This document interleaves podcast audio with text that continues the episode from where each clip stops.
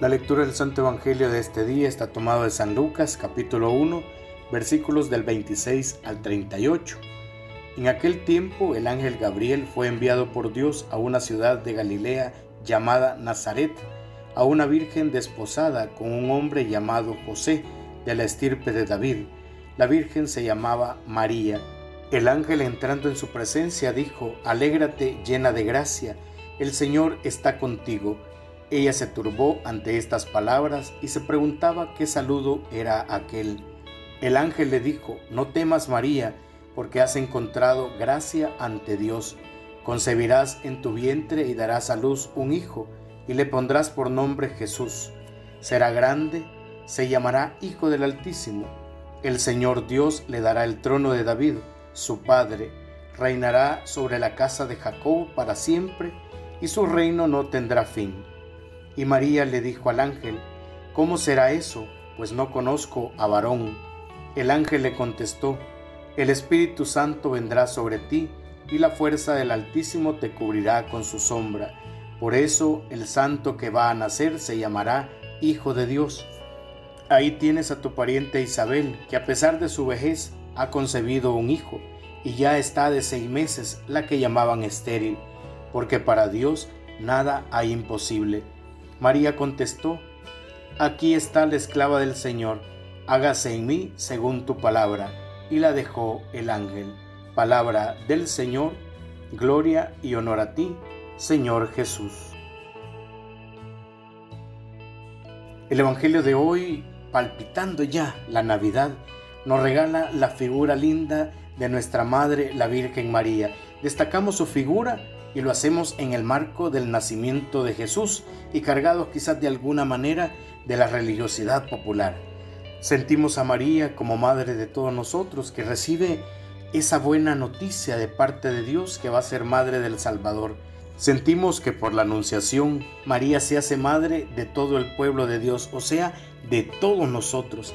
Hay algo que se destaca de la lectura del Evangelio y es la absoluta disponibilidad que tiene la Virgen María frente a ese designio, a esa invitación que le hace Dios Padre a través del ángel.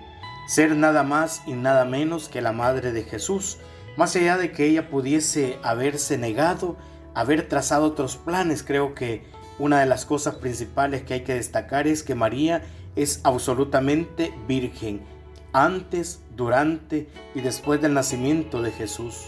Y si eso bien tiene un rasgo en su relación con San José, lo que hace definitivamente virgen a María es que se vacía de todo aquello que no es de Dios para llenarse de Él. Y esto es definitivamente lo que celebramos en este día. Es así como acontece el misterio de la encarnación.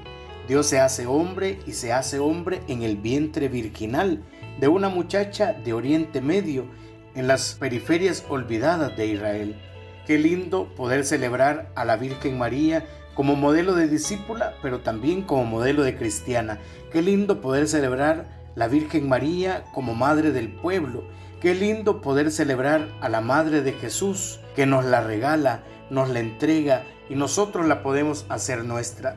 Y qué lindo en el día de hoy poder pensar en estas actitudes, poder también nosotros seguir descubriendo cuáles son aquellas cosas de las que estamos llenos y que no pertenecen, que no son y que no corresponden a Dios, y dejarlas de lado como lo hizo la Virgen María, hacer el último esfuerzo del adviento y preparar el corazón para la Navidad, examinarnos cuáles son las cosas que no podemos seguir viviendo si queremos definitivamente ser hijos de Dios, y entonces ser como la Virgen y confiar. Después de todo esto, postrarnos delante de la voluntad amorosa de Dios y decirle, sí, en vos confío, haz lo que quieras conmigo, que es la traducción más linda de hágase en mí tu palabra. Démosle entonces, hermanos, a Dios la posibilidad que siga obrando prodigios y milagros también a través de nuestro sí, como es el sí de la Virgen Madre, y que su amor se contagie a muchos hermanos. ¿Quién causa tanta alegría? La concepción de María. Sigamos viviendo con esperanza este tiempo del adviento. Oremos juntos. Virgen Santa e Inmaculada, a ti que eres el orgullo de nuestro pueblo y el amparo maternal de nuestra ciudad, nos acogemos con confianza y amor. Eres toda la belleza, María. En ti no hay mancha de pecado. Renueva en nosotros el deseo de ser santos, que en nuestras palabras resplandezca la verdad, que nuestras obras sean un canto a la caridad que en nuestro cuerpo y en nuestro corazón brillen la pureza y la castidad, que en nuestra vida se refleje el esplendor del Evangelio. Amén. En el nombre del Padre, del Hijo y del Espíritu Santo. Amén.